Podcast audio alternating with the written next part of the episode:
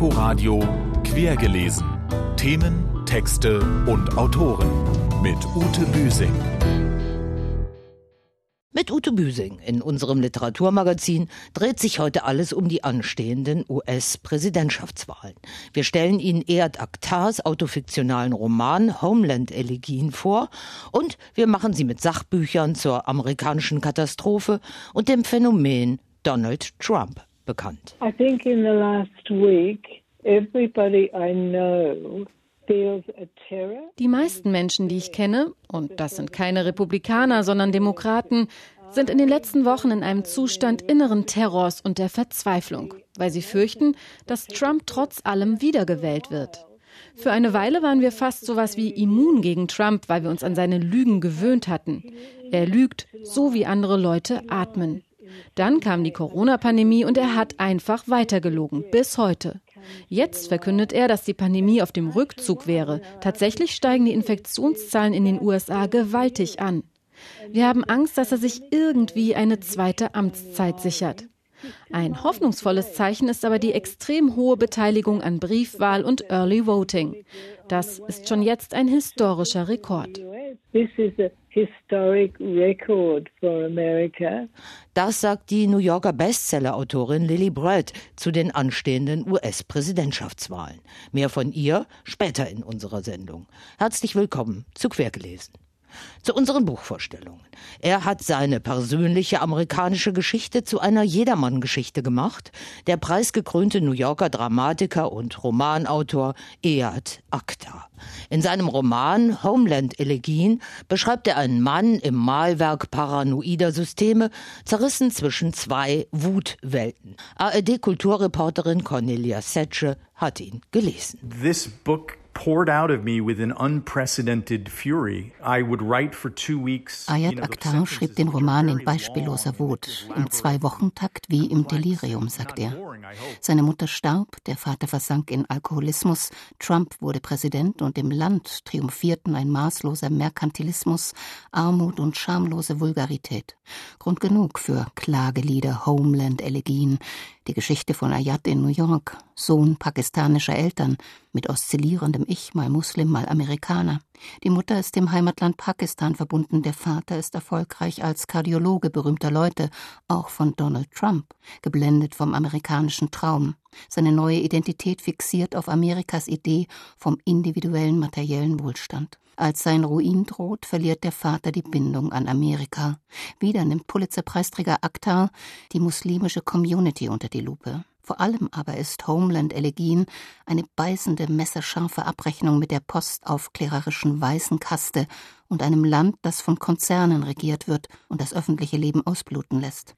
Auch die Demokraten hätten die Mittel- und Unterschicht im Stich gelassen. Weite Teile von Amerikas Heartland sieht er verödet. In diese Lage kamen Trump und das Showbiz der Information, das die Gründe der Wut verschleiert.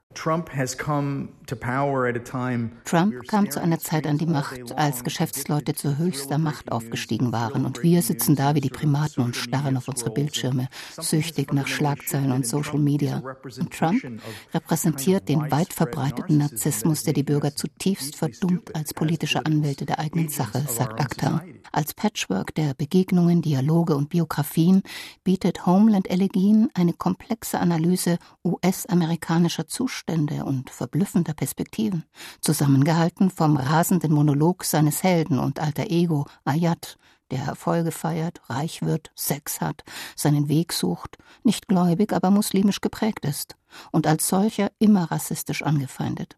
Atemraubend eine Schlüsselszene, als Ayat bei 9-11 durch New Yorks Staub irrt und als Schutz zu einem silbernen Kettchen mit christlichem Kreuz greift. Jetzt werde die Antiterror-Ära abgelöst von der Covid-Ära, sagt Akhtar und jongliert virtuos mit Fakten und Fiktion. Ein Kunstwerk sei keine Korrektur der Wirklichkeit, könne aber ihr Spiegel sein, sagt Ayat Akhtar. Er möchte seine Leser da abholen, wo sie sich zwischen Fakten und Fiktion verirrt haben, vor den Bildschirmen, süchtig nach Schlagzeilen und Instagram. Er sieht den Künstler als Gewissen der Gesellschaft, den Roman als Chance zu einem tieferen öffentlichen Gespräch und zum Verständnis darüber zu gelangen, was mit den USA geschah. Homeland Elegien ist ein Hybrid, Familien- und Bildungsroman, Memoir und Zeitgeschichte, zornige Hommage und Anti-Idyll, Klagelied, Gesellschaftspanorama und filmische Prosa mit vielen Grautönen. Vor allem aber der diskursive Roman eines versierten Dialektikers. Spannende Aufklärung in postaufklärerischer Zeit. Eyad Akhtar, Homeland Elegien, ist in der Übersetzung von Dirk van Gunsteren bei Klassen erschienen.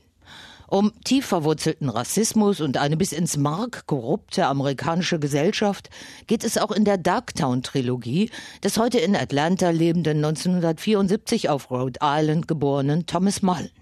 Feinfühlig und ungeheuer genau schildert er die Arbeit der ersten schwarzen Cops in einer rein weißen Polizeitruppe im segregierten Südstaat Georgia.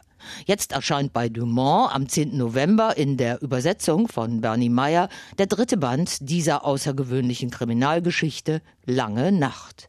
Wer mehr über das Amerika an der Schwelle zur Bürgerrechtsbewegung und über das, in was das Land heute zurückzufallen droht, erfahren will, findet in Mullens meisterhaft komponierten Krimikosmos ein trotz allem auch unterhaltsames Lehrstück.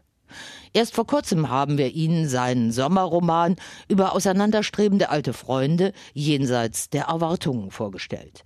Jetzt hat der große Erzähler und Menschenkenner Richard Russo rechtzeitig vor der US-Präsidentschaftswahl mit einem schmalen Bändchen nachgelegt. Shit Show, wobei das I auf dem Cover durch ein Sternchen ersetzt ist.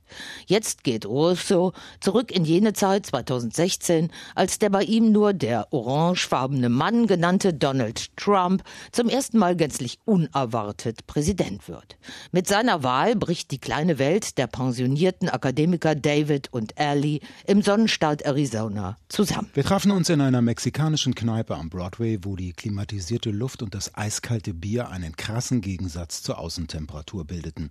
Im Fernseher über dem Tresen lief Fox News und der orangefarbene Mann verkündete gerade, dass es in Charlottesville auf beiden Seiten sehr gute Menschen gegeben habe.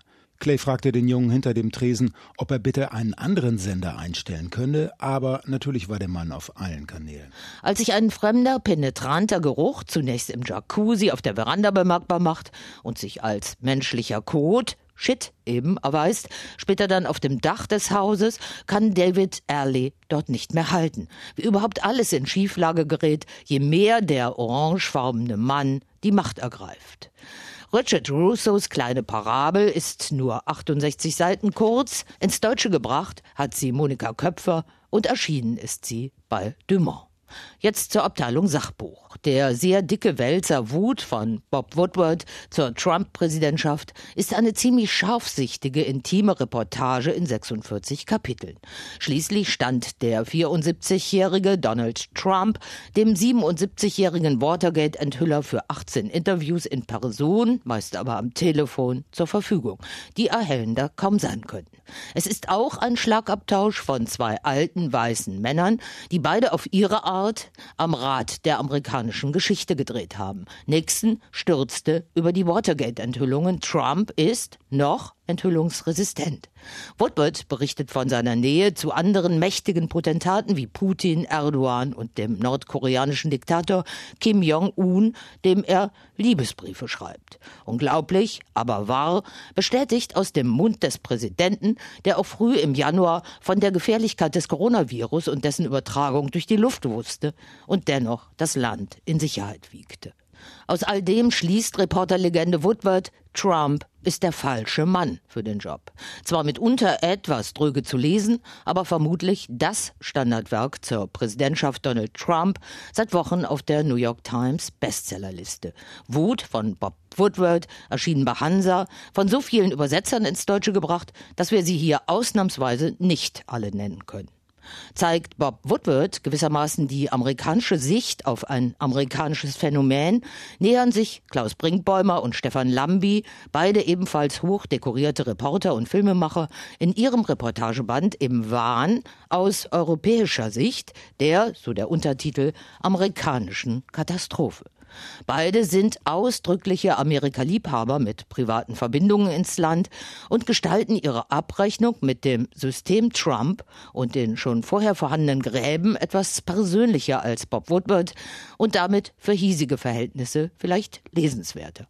An vielen Beispielen belegen sie, wie die Gesellschaft aufgespalten in Feindbilder seit den 1980er Jahren auch angetrieben von polarisierenden Talkradios und später von Fox News nichts mehr funktionieren kann.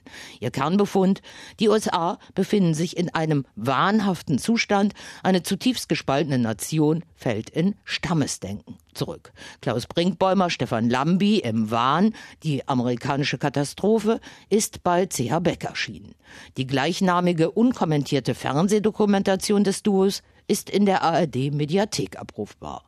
Außerdem sei mir hier ausnahmsweise noch der Hinweis erlaubt auf ein bisher nur auf Englisch vorliegendes Sachbuch des New Yorker Gouverneurs Andrew Cuomo, der wie kein zweiter die Covid-19-Pandemie im anfänglich am schlimmsten davon betroffenen US-Bundesstaat in den Griff bekommen hat und weitere kleinere Ausbrüche wiederum wie kein zweiter mit einer präzisen Mikrocluster-Strategie unter Kontrolle hält.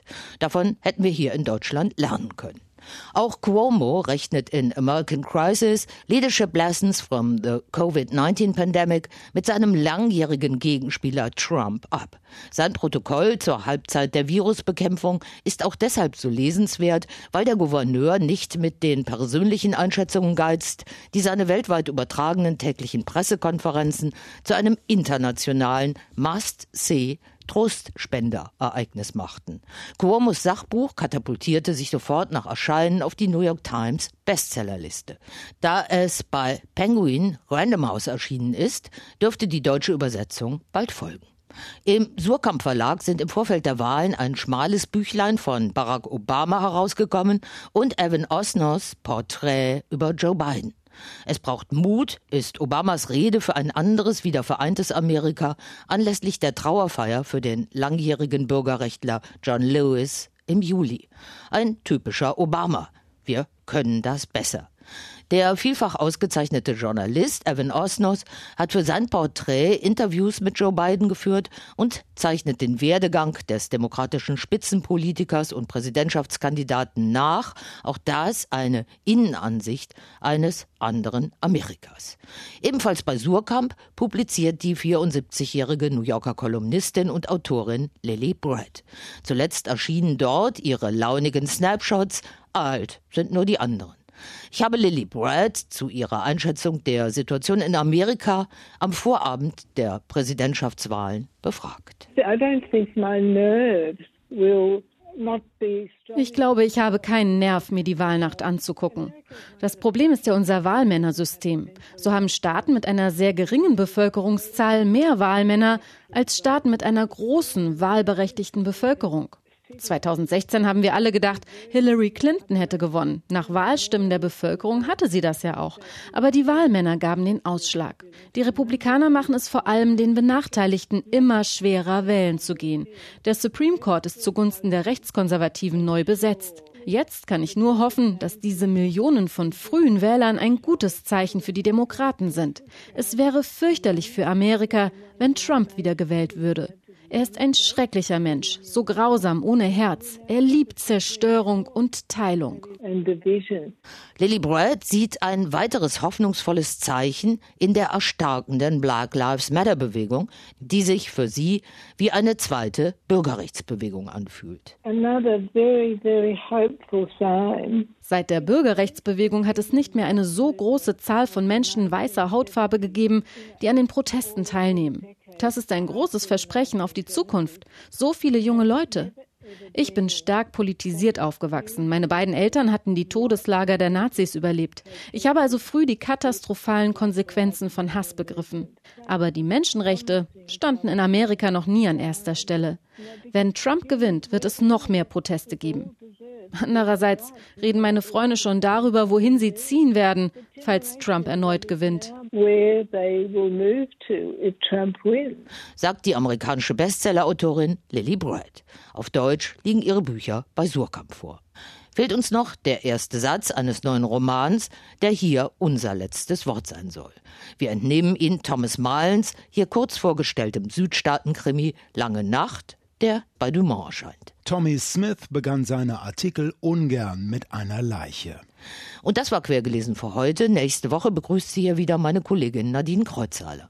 Sie können uns gerne auch auf inforadio.de nachhören oder uns als Podcast abonnieren, zum Beispiel in der ARD Audiothek. Tschüss bis zum nächsten Mal, sagt Ute Büsing. Hier folgen wie gewohnt Wetter, Verkehr und Nachrichten. Inforadio quergelesen. Themen, Texte und Autoren mit Ute Büsing.